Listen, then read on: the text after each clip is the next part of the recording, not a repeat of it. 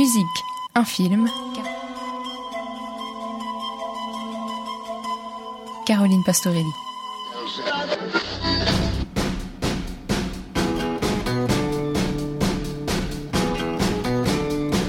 C'est la chanson de Roy Orbison qui a donné son nom à la comédie romantique qui a fait le plus d'entrées aux États-Unis, plus de 42 millions, Pretty Woman. Pretty woman, walking down the street, pretty woman, the kind I like to meet, pretty woman. I don't believe you, you're not the truth. No one could look as good as you. Le film ne devait pourtant pas s'appeler ainsi. Gary Marshall, son réalisateur, l'avait intitulé 3000 dollars, le montant de la somme offerte par Edward à Viviane pour la semaine passée à ses côtés. Nettement moins romantique, on en conviendra, il a été changé au dernier moment pour coller à sa bande originale. Mercy. Woman, won't you pardon me, pretty woman? I couldn't help but see,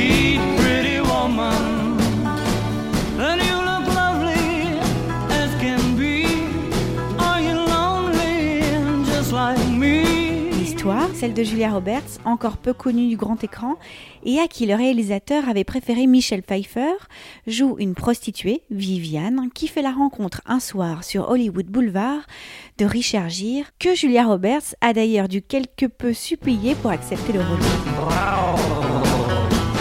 Pour la petite histoire, l'issue du film était au départ loin du conte de fées qu'on lui connaît. Après la semaine de rêve passée avec son riche client, Viviane était censée mourir tragiquement d'une overdose. Sauf qu'en cours de projet, le film fut racheté par Disney et la nécessité d'une happy end se fit jour. Welcome to Hollywood. Everybody comes to Hollywood, got a dream. What's your dream? What's your dream? La bande originale du film est constituée de plusieurs chansons interprétées par différents artistes. Le titre phare, bien sûr, celui de Roy Orbison, qui n'a pas été composé pour le film, mais presque 30 ans avant. Roy Orbison est alors un rocker qui a nettement moins de succès que Johnny Cash ou Elvis Presley, mais qui est adoré par un groupe qui fera ses premières parties en Angleterre, les Beatles.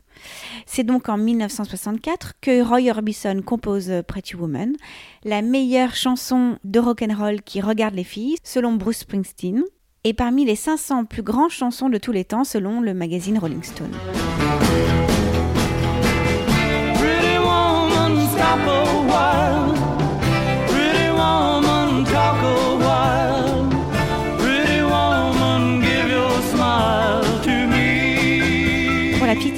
C'est la première femme de Roy Orbison, Claudette, qui lui inspira la chanson alors que celle-ci lui demande de l'argent pour faire du shopping. Il n'en a pas fallu plus pour inspirer Orbison, qui raconta en chanson l'histoire d'un homme qui croise une femme dans la rue en train de faire des emplettes et qui la mate. 30 ans après, en 1991, le réalisateur l'a choisi comme bande originale de son film. Le succès du film et de la chanson est colossal. Malheureusement, Roy Orbison n'aura pas pu assister à la renaissance de son tube. Il est mort en 1988 d'une crise cardiaque à l'âge de 52 ans.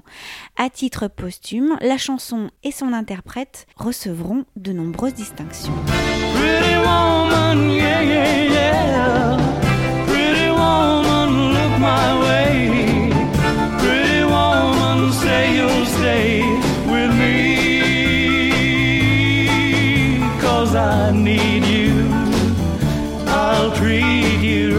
Pour le reste de la bande originale, quelques pépites, notamment le thème du film, He Sleeps, que l'on entend tout au long du film.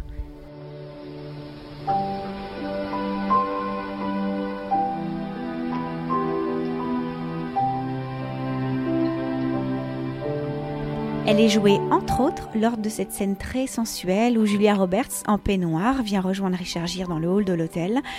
Au piano, Richard Gere la jouera lui-même.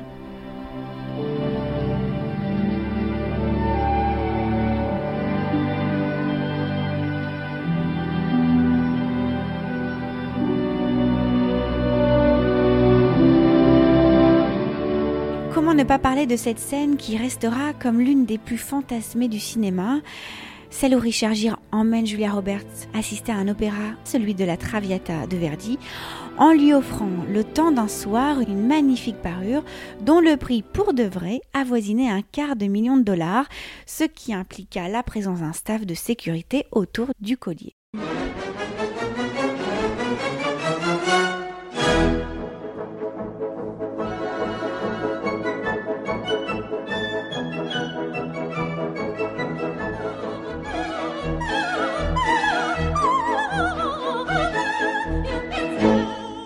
D'œil certainement volontaire à l'intrigue de l'histoire, car rappelons-le, Violetta, l'héroïne de cet opéra, est une courtisane qui tombe amoureuse d'un client riche et qui est forcée de le quitter à cause des conventions sociales. Julia Roberts est émerveillée par le spectacle, comme si, aussi quelque part, elle assistait à une version de sa propre vie sur scène.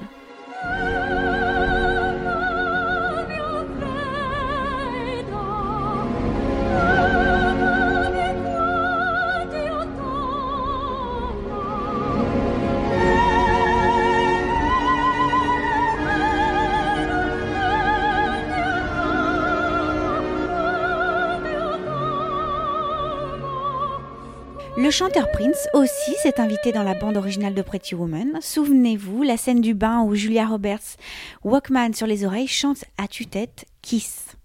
La chanson, sortie cinq années auparavant, reviendra dans le top des charts grâce au film. If you wanna impress me, Housekeeping is singing. got to be too flirty, mama. I just want your extra time and your kiss.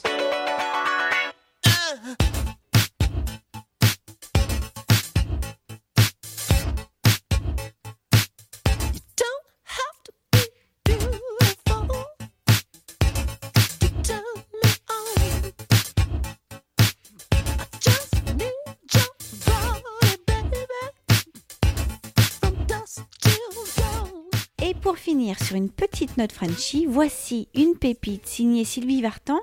C'était l'époque yéyé où l'on francisait des tubes américains.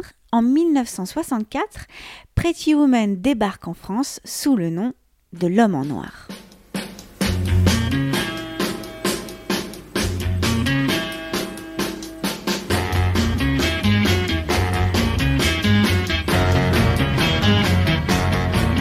Bruit de bateau, l'homme est arrivé, bruit de bateau, ils se sont regardés sans rien dire. Un homme en noir qui le cherchait, il n'a rien dit, il s'est levé.